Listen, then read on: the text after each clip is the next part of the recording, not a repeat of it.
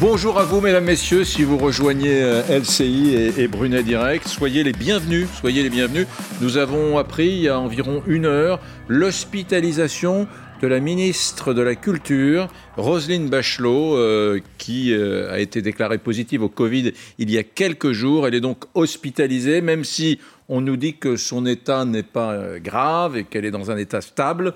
de ce point de vue, elle rejoint une autre ministre de ce gouvernement, Elisabeth Borne, la ministre du Travail, qui elle aussi a été hospitalisée. Elisabeth Borne se trouve à l'hôpital militaire Bégin. Ça n'est pas un fait euh, uniquement sanitaire, c'est également un fait politique, car deux membres de ce gouvernement se trouvent donc en ce moment à l'hôpital. Et on peut imaginer que dans la façon de voir la crise sanitaire, ça peut influencer euh, Jean Castex euh, ou même Emmanuel Macron et, et, des médecins, et des médecins, une population médicale qui demande qu'on rende rende les contraintes sanitaires un peu plus dures et un peu plus sévères. Voilà, s'il y a des éléments nouveaux, nous reviendrons dans le cadre de cette édition sur euh, Roselyne Bachelot. Tout de suite, quand même, je voudrais me rendre à, l'Élysée où nous attendons euh, Bastien Auger d'LCI. Il est tout près, vous le voyez derrière lui, de, de la barrière de l'entrée du palais de l'Élysée. Bastien Auger, est-ce qu'on a des éléments nouveaux sur cette hospitalisation de Roselyne Bachelot? Alors l'entourage de la ministre ce matin nous dit qu'il n'y a pas d'aggravation à proprement parler de son état, qu'il s'agit surtout euh, de la surveiller, surveillée par euh, des médecins. Roselyne Bachelot, rappelons hein, qu'elle avait été testée samedi dernier au euh, coronavirus. La ministre de 74 ans venait de recevoir une première dose de vaccin, mais une première dose seulement pour le moment et seulement depuis quelques jours. Voilà, conséquence de cette annonce, eh bien, c'est que ce matin, il y aura deux ministres absentes du Conseil des ministres, Roselyne Bachelot donc, et puis Elisabeth Borne pour les mêmes raisons, elle qui a le coronavirus et qui est également hospitalisée. Ce matin, l'entourage d'Elisabeth Borne, la ministre du Travail, nous dit qu'elle va mieux, qu'elle suit ses euh, dossiers à distance, mais elle reste encore un petit peu hospitalisée et donc ne pourra pas euh, participer à ce Conseil des ministres qui va se passer dans quelques instants. Il y a pour le moment un Conseil de défense consacré évidemment à la situation sanitaire. Merci, merci Bastien Auger. On va parler de politique maintenant. Est-ce que le front républicain euh, anti-Le Pen, anti-Rassemblement national est mort? Est-ce qu'il a du plomb dans l'aile? Vous vous souvenez hein, que ce barrage républicain avait donné euh, son effet le plus spectaculaire lors de la présidentielle de 2002. Jacques Chirac, qui avait obtenu seulement 19,8% des voix au premier tour, l'avait finalement emporté contre Jean-Marie Le Pen avec 82% des voix, mesdames, messieurs. Et puis, d'une certaine façon, Emmanuel Macron, lui-même en 2017, avait eu 24% des voix au premier tour. Il l'avait euh, euh, emporté contre Marine Le Pen avec 66% des voix. Ça s'appelle le, Front républicain. Euh, et apparemment, il a du, plomb dans l'aile parce que beaucoup de politiques, d'intellectuels de gauche, ressassent insiste depuis des semaines, depuis quelques mois, sur cette réalité. On ne votera pas forcément au second tour pour euh, Emmanuel Macron s'il est opposé à Marine Le Pen. Voilà, mesdames, messieurs, c'est la raison pour laquelle je vous pose aujourd'hui cette question. Est-il mort, ce Front républicain? Vous votez sur mon compte Twitter. Écoutez, tiens, pour vous mettre dans l'ambiance, Jean-Luc Mélenchon, président du groupe euh, LFI à l'Assemblée nationale, c'était il y a à peu près un an, mais c'est très intéressant. Le Front républicain, je pense qu'on a tous fait l'expérience du désastre que c'est. Nous allons bientôt retrouver la question dans les élections départementales et peut-être régionales. Est-ce qu'on va recommencer euh, euh, ce, Front républicain désastreux qui a partout abouti à ce qu'il n'y ait plus d'élus de gauche? Partout, ça s'est pratiqué. Euh, bon, sans qu'on voit très bien ce que la démocratie y a gagné. En quoi la démocratie est-elle plus forte dans le Nord-Pas-de-Calais depuis qu'il n'y a plus un seul élu communiste? Ni socialiste, ni écolo, ni insoumis euh, au Conseil régional. En quoi ça va mieux qu'avant? Non, on a plutôt l'impression de pantalonnade perpétuelle, d'une espèce de surenchère où la droite est entraînée à aller plus loin que euh, d'habitude elle ne va face au Front national. Si vous nous rejoignez, je vous présente mes invités. Maude Bréjon, porte-parole de La République En Marche. Bonjour. Bonjour Maude. Maxime Thiebaud, docteur en droit public. Bonjour, Maxime. Bonjour Jean-Philippe Dubrul qui nous rejoint à l'instant, chef de groupe du département opinion de l'Institut de sondage IFOP. Merci d'être là. Et merci à Émeric Caron, journaliste et écrivain que vous connaissez bien. Émeric, vous qui êtes un homme de gauche, est-ce que vous sentez, d'abord avant de rentrer sur le fond philosophique, mais est-ce que ce front républicain, qui existe depuis toujours, depuis, depuis 36, depuis bien avant 36 d'ailleurs, hein, est-ce que ce front républicain a du plomb dans l'aile Il est déjà mort. Hmm. C'est pas va-t-il mourir Il est déjà mort. Parce que là, la question qu'on se pose, c'est un front républicain euh, d'un point de vue électoral qui empêcherait l'élection d'une présidente Front National ou euh, la prise d'un conseil régional par le FN. Très bien. Il existe encore. effectivement, celui-là, ce front-là, va peut-être tomber dans les mois qui viennent. Mais le Front républicain est aussi censé être un front qui empêche les idées du Front national de progresser et de s'installer dans la société. Et ce front-là est mort depuis longtemps. Parce que les idées du Front national, pour Rassemblement national aujourd'hui, elles ont été adoubées par un tas de mouvements politiques. Hmm qui disent aujourd'hui, moi j'entends parfaitement, moi qui suis profondément anti-FN et anti-RN, j'entends parfaitement que ce soit un argument aujourd'hui pour eux de dire, mais vous voyez, nous avions raison quand nous parlions d'immigration comme problème numéro un, d'islam comme un énorme problème, de sécurité comme un énorme... C'est ça les problèmes des Français, c'est ça les problèmes des Français. Cette petite musique on ne parle pas d'écologie, on ne parle pas d'emploi, on ne parle pas de justice sociale, on ne parle pas de, ça. Et surtout, on rapporte les vrais problèmes, on les décale sur des problèmes qui n'en sont pas vraiment. Hmm. Eh bien, cette musique a marché, puisqu'on voit aujourd'hui, et euh, votre mouvement a une énorme responsabilité, puisque, en effet, euh, Emmanuel Macron s'était euh, présenté, comme Jacques Chirac en son temps, comme un rempart contre les idées du Rassemblement national. Et bien souvent, en fait, il est allé exactement dans le sens que souhaitait euh, le, Rassemblement national, comme on le voit aujourd'hui avec Gérald Darmanin, qui est capable de dire à Marine Le Pen qu'il la trouve trop molle.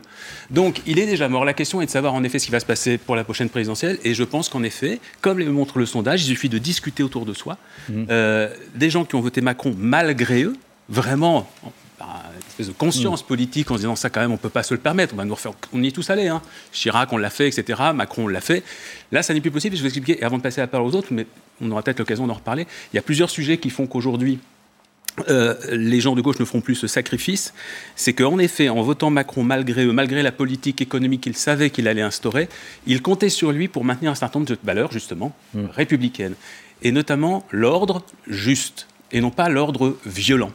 Il y a eu un certain nombre d'épisodes euh, qui ont été dramatiques pour les gens de gauche qui avaient préféré Macron à, euh, Le Pen qui s'emparait du pouvoir, c'était dire quand ils ont parlé des gilets jaunes, les violences policières. C'était hmm. absolument terrible, les violences policières.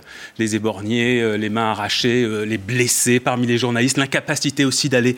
La réduction des libertés des journalistes. Enfin, il y a hmm. des tas de choses qui sont passées aujourd'hui qui ne sont pas dignes de quelqu'un qui prétend contrer aujourd'hui le euh, Front National ou le Rassemblement National. Et puis la démocratie. La démocratie n'est plus vivace. Hmm. Elle ne l'est plus du tout. C'est ça que l'on craint également beaucoup avec l'extrême droite. Or, là, qu'est-ce qu'on constate? Prenons un seul sujet. Prenons l'écologie, qui est l'un de mes sujets phares. On fait une convention citoyenne formidable, extraordinaire extraordinaire mouvement de démocratie, 150 citoyens qui s'expriment et qui ensuite font des propositions extrêmement intéressantes, de manière totalement objective. Ils sont tirés au sort, hein, ils viennent de nulle part, il n'y a pas d'idéologie. Ils font des, euh, des propositions quelques mois après, elles sont toutes absolument détricotées et il ne reste plus rien. Donc on voit que le citoyen n'a même plus la capacité de s'exprimer, en tout cas pour que son opinion soit prise en compte. Hmm. Donc c'est déjà mort. Euh, je, sais que vous voulez répondre, vous allez répondre, Maude Bréjon et, Maxime Thiebaud, enfin vous allez donner votre opinion, mais Jean-Philippe Dubrul, votre euh, avis de sondeur, que, que dit l'IFOP sur cette euh, réalité-là? Est-ce qu'aujourd'hui, les électeurs de gauche n'ont plus envie de s'unir pour euh, ben, empêcher l'avènement au pouvoir de Marine Le Pen? Le Front républicain, cette digue, on, mesure, elle existe encore du point de vue électoral, comme vous le disiez, hmm. mais la digue se lézarde. Voilà, ça c'est une réalité. Aujourd'hui, quand on pose la question pour qui allez-vous voter à la prochaine élection présidentielle au premier tour, hmm. puis au second tour, et admettons qu'on ait un cas Macron-Le Pen, ce qui, à date, en l'état du rapport de force actuel, se dessine, euh, eh bien, après nous, notre, notre travail de sondeur sert de regarder entre le premier tour et le second tour où vont les gens notamment quels sont ceux qui sortent du jeu, qui refusent de participer à ce duel euh, Macron-Le Pen. Eh bien, ce qu'on a mesuré là, c'est que oui, chez l'électorat de gauche, euh, c'est une réalité. Il y a une petite moitié d'électorat de gauche qui dit sans moi. Hmm. C'est sans moi, un second tour euh, Macron-Le Pen.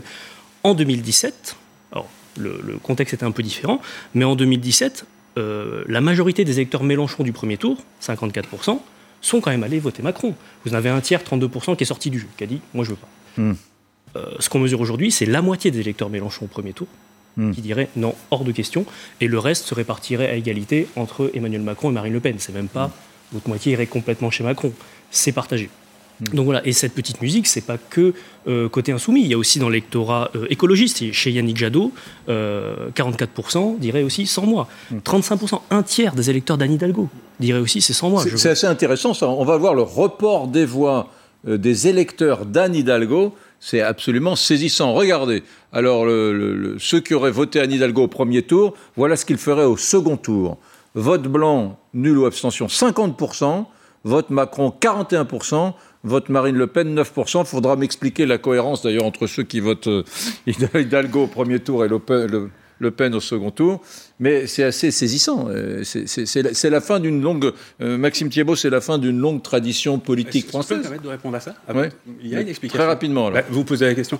C'est que je pense qu'il y a aujourd'hui un tel rejet du macronisme que euh, des gens vont préférer. Hmm. C'est quand même fou ça. Vous hmm. imaginez ce qui est en train de se passer? Des gens vont de gauche, hmm. de gauche, hein, qui allaient voter Hidalgo, vont préférer voter pour Marine Le Pen pour virer et pour casser le système en fait, pour dire puisque c'est comme ça, on va tout casser. Tant pis, ils veulent le Front National, ils l'auront et on verra bien ce qu'il y aura après. Moi, moi ma lecture des choses, c'est que Marine Le Pen a tellement recentré son parti qu'aujourd'hui, moi, moi qui suis par exemple quelqu'un qui a plutôt une sensibilité de droite, mais hein. qui n'est jamais, oui, mais qui n'est jamais été euh, en sympathie avec le, le pénisme, je trouve que maintenant, si on, si on oublie la personnalité de Jean-Marie Le Pen et celle de sa fille. Je regarde sur le plan programmatique, ça n'a plus rien à voir avec le parti d'extrême droite que c'était jadis. Maintenant, ils sont devenus europhiles pratiquement, ils veulent pas sortir de l'Europe. Sur le plan économique, ils avaient un, tropisme très à gauche d'ailleurs. Maintenant, c'est devenu sur le plan économique ah, quasiment l'UMP. Ils étaient d'abord réganiens et ensuite ils sont devenus à gauche avec mais donc tout, ça, ils reviennent. Peut-être que les électeurs de gauche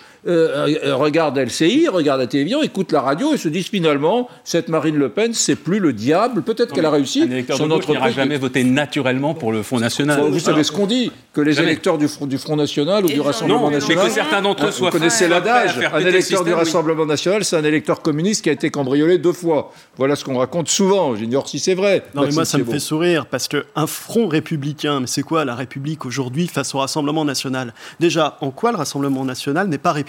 J'aimerais hmm. qu'on me le définisse. Son programme, celui de 2017, respectait la République. Hmm. Il s'engageait dans le référendum, il s'engageait sur plein de thèmes qui étaient hyper intéressants et qui étaient ceux de la République. Et en face, M. Macron, il est républicain, Monsieur Macron, il est républicain quand il passe par un conseil de défense qui n'est pas élu pour décider d'entraver les libertés des Français. Mmh. Monsieur Macron, il est républicain quand il décide de tirer au sort des gens avec une méthode dont on ne sait même pas trop le clair-obscur, à la place de faire fonctionner nos institutions, ah, de faire fonctionner le Sénat ou l'Assemblée nationale. C'est une vision de la République avec laquelle on peut ne pas être d'accord, mais là, je vais défendre. Mais elle est en dehors de la Constitution. Non, mais attendez, euh, cette idée de convention citoyenne, ça, c'est un outil démocratique. Elle est en dehors de la Constitution. Ah, la République, c'est le respect de la Constitution. Une Constitution, on peut la faire évoluer. Hein. On l'a fait évoluer. On l'a fait évoluer on l'a fait évoluer dans le cadre des pouvoirs qui sont des exemples pour le coup. On peut les attaquer sur bien des sujets. Mais ça c'est bien. Vous voyez, c'est très bien pensant. Ah, c'est beau une convention citoyenne. On peut violer, on peut violer, on peut violer la Constitution. On peut violer la Constitution librement pour mettre une convention citoyenne sortie de nulle part. Moi, je suis désolé, je suis républicain, je respecte la Constitution française. Il y a des organes constitués en France, l'Assemblée nationale, le Sénat.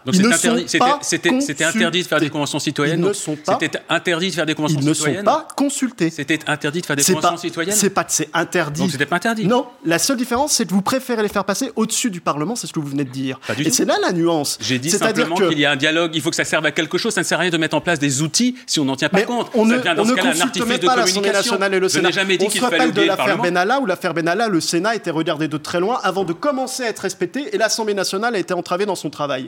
La question, elle est de savoir où situe la République. Est-ce que le Front républicain, c'est la gauche bien pensante qui va marcher avec les islamistes, qui va marcher avec les islamistes, qui soutient les antifas, qui soutient les violences. Est-ce que ça, c'est la gauche Est-ce que c'est la gauche républicaine En revanche, qui est Et la question, je me pose, la droite, la droite, la droite du mensonge est ennuyeuse. Il n'y a pas de, gauche bien pensante qui défile avec les islamistes. Donc il n'y a pas de gauche bien pensante. Non, il n'y a pas de gauche pas de la marche contre l'islamophobie avec Monsieur euh, Monsieur ah, Mélenchon. Ça c'est autre chose. Moi, j'ai pas défendre ceux qui étaient. Je n'y étais pas personnellement. Mais arrêtez ah d'utiliser cette marche dont vous dont vous détournez complètement le contexte, vous et un certain nombre de vos collègues, pour lui faire dire ce qu'elle n'était absolument pas et pour faire dire de la présence de cette marche est en présence islamiste. Elle était à proprement scandaleuse. Donc moi, je suis désolé. C'est pas le Front républicain C'était pour dénoncer, je crois, l'attaque de mosquée.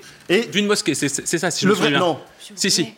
Le vrai problème aujourd'hui, le problème aujourd'hui, on n'arrête pas parce que tout le monde doit s'exprimer. Est-ce que c'est un électeur de gauche Est-ce que l'électeur de gauche c'est celui de Clémenceau qui aimait la République et qui se battait pour la République, ou celui des Trente Glorieuses qui se battait pour les acquis sociaux Ou est-ce qu'aujourd'hui l'électeur de gauche c'est euh, le vegan bien pensant qui a oublié ah, complètement l'humanité et qui ne sait comment je me reprends un coup alors parce que bien non, la vraie, la vraie question aujourd'hui, c'est qu'on passe plus de et temps. Et antispéciste, rajoutez antispéciste oui, en plus. Antispéciste. Pour, les droits des animaux. Je suis sorti du boulot à 21h, je suis passé rue de Rivoli, j'ai vu des jeunes de 20-30 ans qui étaient dans la rue à dormir sous les, sous les les, sous, les, euh, sous les abris, sous les entrées. Pourquoi? Parce qu'on s'occupait plus de notre jeunesse. Je vous entends pas, Monsieur Caron, venir parler des jeunes sous, son, sous les abris. Bah, le je vais problème, vous dire, ils le problème, monsieur, avoir non, non, je réponds tout de suite. dans leur le problème, c'est que vous dites une fois de plus n'importe quoi. vegan. c'est que Vous êtes vraiment partie de la droite du mensonge. Pourquoi? Puisque, bah, parce que je vais vous répondre, je suis, j'ai, la chance euh, d'être un collaborateur euh, régulier de, de cette chaîne, et toutes les semaines, et je crois qu'Éric est bien placé pour le savoir, je parle justement du désarroi de la jeunesse, je parle des conditions sociales absolument intolérables de faites-en bon nombre de. Français. Au lieu Donc je de crois dire- que non, non, mais le de problème, c'est que vous parlez sans savoir, monsieur. Vous êtes dans l'insulte, dans l'invective, et vous, et vous n'êtes pas dans non, non, mais c'est- pas intéressant. Je, je veux qu'on aille sur cette question, sur ce, ce rejet du, du- du- du- de cette vieille tradition politique française qui est le front euh, anti-RN ou le front républicain. Est-ce qu'il est mort? Euh, je pense qu'on prend la question dans le mauvais sens. Mais je voudrais juste répondre rapidement à ce qui a été dit. Moi, je veux bien qu'on impute euh, la hausse du Front National, euh, du Rassemblement National, pardon, à Emmanuel Macron. Il se trouve qu'en 2002, quand Jean-Marie Le Pen accède au second tour, et c'est la première fois pour le Front National, Emmanuel Macron, il a 22 ou 23 ans. Euh, donc, c'est pas cette hausse du Rassemblement National là, elle n'est pas nouvelle. Euh, et moi, ce qui me frappe, c'est que beaucoup d'hommes et de femmes politiques qui passent leur temps à dire finalement Emmanuel Macron, euh, il n'y aura pas de rempart en cas de second tour, ils n'attendent qu'une chose, c'est de prendre sa place face à Marine Le Pen au second tour.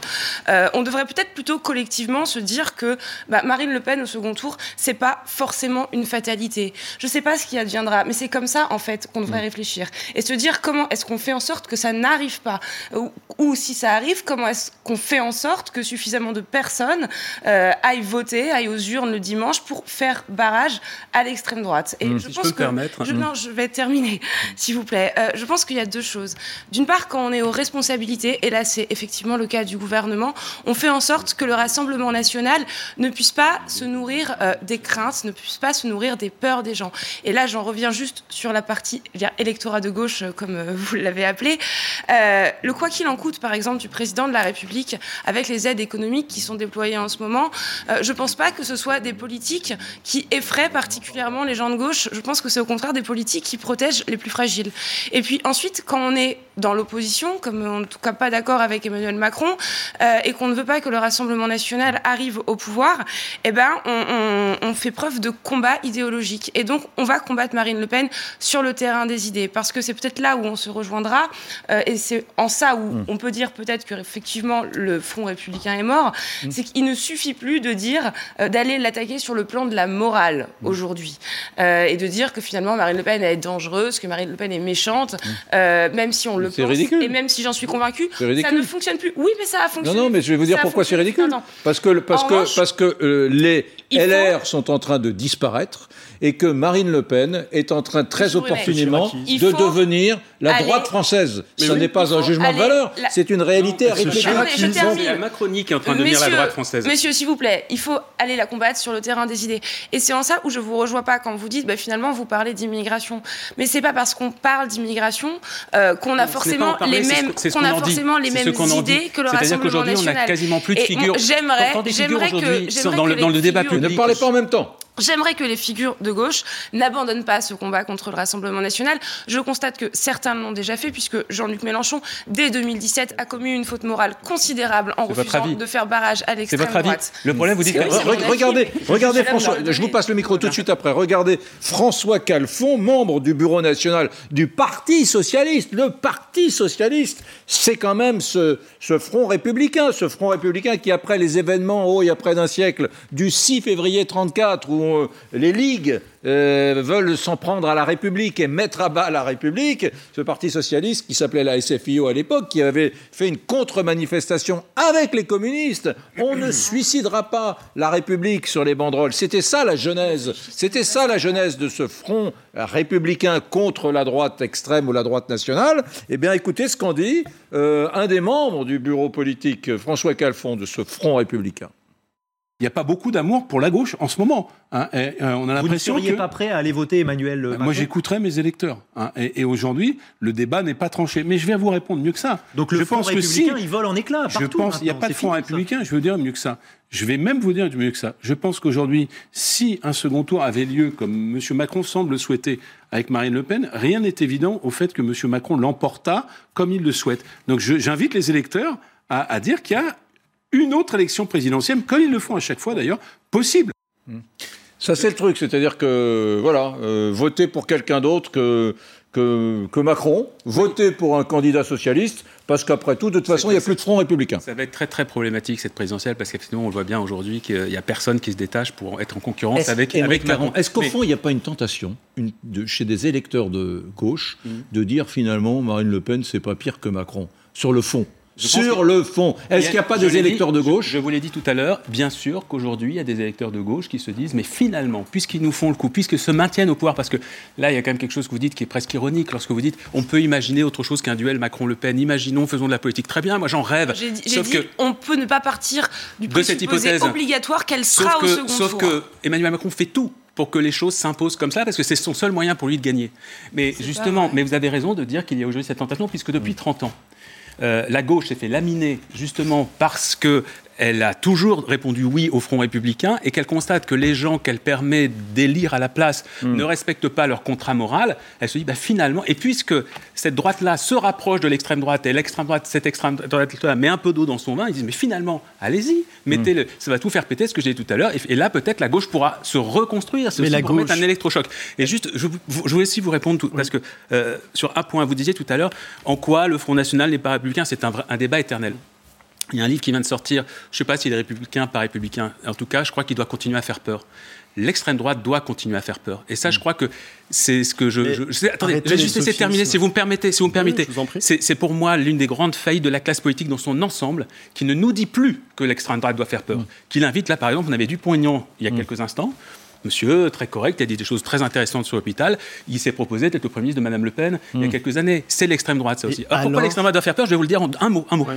Vous savez, à Lyon, par exemple, là, euh, ce week-end, il y a eu une attaque une attaque d'une librairie dont personne n'a parlé. La classe politique, ça ne l'a absolument pas ému. Une quarantaine de personnes en noir qui sont allées euh, attaquer une librairie parce que c'est une librairie, si j'ai bien compris, anarchiste. Euh, et ce sont des gens qui sont de l'extrême droite là-bas. Des gens liés notamment à la génération militaire, un mouvement que l'extrême droite cautionne absolument. Il y a un livre qui vient de sortir qui explique depuis 30 ans, en France, le nombre de morts dans ce pays ou de blessés liés à des situations politiques sont de majoritairement dus, non pas du tout à la gauche, mais à l'extrême droite. Oui, l'extrême droite a un fond violent qu'elle n'a absolument pas quitté. Dans, dans, dans, sa création même du Front National, dans son ADN. Entre... Eh ben, il est là. Il est que moi, pour moi, ça n'est pas possible. Moi, Caron, la violence, ça n'est pas possible. La haine de l'autre, ça n'est pas possible. Et ça, il faut pas oublier que c'est ça, bon. l'extrême droite. Toute, toute ma vie, euh... j'ai entendu, je vous ai entendu dire, et ça m'a toujours énormément choqué. Je vous ai toujours entendu dire, vous savez, le problème de Marine Le Pen, c'est la fille de son père. Ah, moi, j'ai jamais dit. Si. Moi, je ne l'ai jamais ça, dit. Ça a toujours Moi, été, je m'appelle Émeric Caron, ça a je ne l'ai toujours jamais été l'argument de dire non. je chose. Absolument J'ai pas dit qu'il. J'ai pas dit qu'il avait dit Sur ce plateau, depuis Le- tout à l'heure, vous êtes le seul à s'adresser aux autres automatiquement en essayant de l'insulter, Mais vous êtes dans- en essayant mais de je vous diminuer. insulte pas. Et, et Il a dit que c'était un je parti vous de insulte pas. xénophobe. Il n'a pas dit que c'était la fille de son Je père. vous insulte, mais j'ai pas dit qu'il l'a dit à l'instant. Mais ce qui est bien, c'est que vous êtes les meilleurs enfin, alliés. Vous voyez, vous êtes Ah les meilleurs alliés. La, question aujourd'hui, la pas question, Tous en même temps. des électeurs de gauche. On parle des électeurs de gauche. Mais c'est quoi un électeur de gauche? Est-ce que vous, vous pouvez dire ce que c'est un électeur de gauche? Est-ce que vous avez le droit de le dire? Non, vous n'avez pas le droit de le Les dire. instituts La- le dans l'histoire de France, la gauche et la droite, c'est toujours redéfini. Avant, c'était République contre les monarchistes. Après, ça a été les acquis sociaux. Aujourd'hui, c'est quoi? C'est la défense d'un modèle de la démocratie dans le cadre de l'exercice dans lequel elle peut mieux se passer, c'est-à-dire celui de la nation. Parce que quand un peuple Ça, se comprend, gauche il est capable. C'est pas la gauche, malheureusement. Oui, moi, je pense que c'est une idée. Non, non, ça c'est votre idée. définition à vous, C'est à une vous idée. personnellement, vous avez le droit de l'avoir, mais Oui, c'est pas du oui, tout. C'est ce que disent aujourd'hui les Français. gauche Ils disent quoi? Ils disent des choses très simples. Ils disent Oh, de toute façon, peu importe pour qui on votera, il changera rien. Hmm. C'est tous les mêmes. Pourquoi? Parce que c'est le FMI qui commande, parce que c'est la Banque centrale, parce que c'est Merkel, parce Bruxelles. que c'est parce que c'est Bruxelles, parce que vous avez raison. pourquoi? Oui.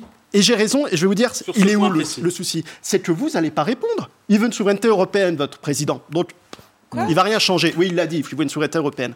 Vous, sur le plan de l'État, on vous entend pas, je suis désolé. Vous avez des idées Mais, qui mais- mais- sont monsieur, des monsieur, mais monsieur, arrêtez avec pas. des. On vous entend. Vous me prêtez des propos Bon. que je n'ai jamais tenus. Vous dites que je n'ai pas dit des choses que j'ai amis, dites. Écoutez, il y a un problème. Aujourd'hui, le- le- clivage, tourne. Je voudrais que tout le monde puisse parler.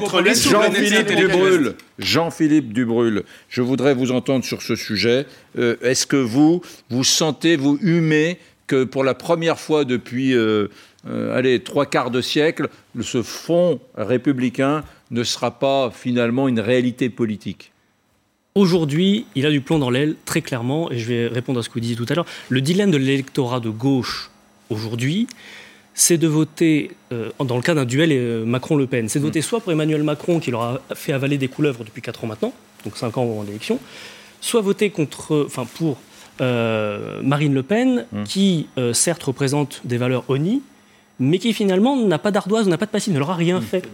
Et c'est pour ça que vous, vous questionnez tout à l'heure cette proportion d'électeurs Hidalgo qui irait au second tour sur, sur Marine Le Pen. C'est ça, dans cet électorat de gauche, il peut y avoir des gens et on le mesure aussi. Quand on demande, euh, on a posé une question un peu, un peu insolite euh, dans, le sondage sur l'élection présidentielle, on a dit entre, entre Marine Le Pen et Emmanuel Macron, c'est qui à, l'égard duquel vous ressentez le plus d'hostilité En gros, qui vous mm. détestez le plus? On pose toujours des questions, qu'est-ce que vous appréciez le plus S'il faut dire qui vous détestez, alors l'un, les deux, aucun, autant l'un que l'autre, etc.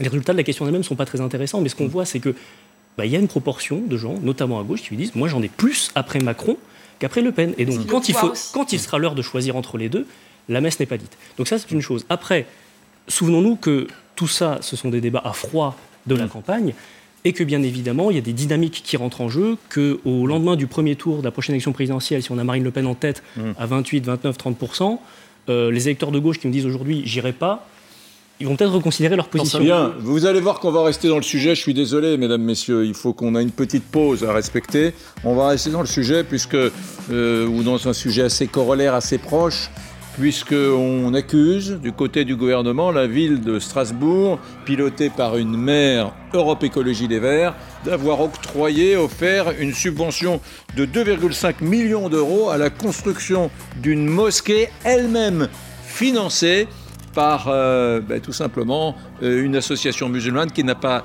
euh, signé la charte de la laïcité. Voilà. Et on juge du côté du gouvernement que c'est très grave, qu'il faudrait que hum, Strasbourg ne finance pas cette, cette mosquée. La question que je vous pose, elle est simple. Est-ce que nous sommes à Strasbourg en présence de Verts qui sont complaisants avec l'islam politique? C'est en tout cas l'accusation que des membres du gouvernement leur font. À tout de suite.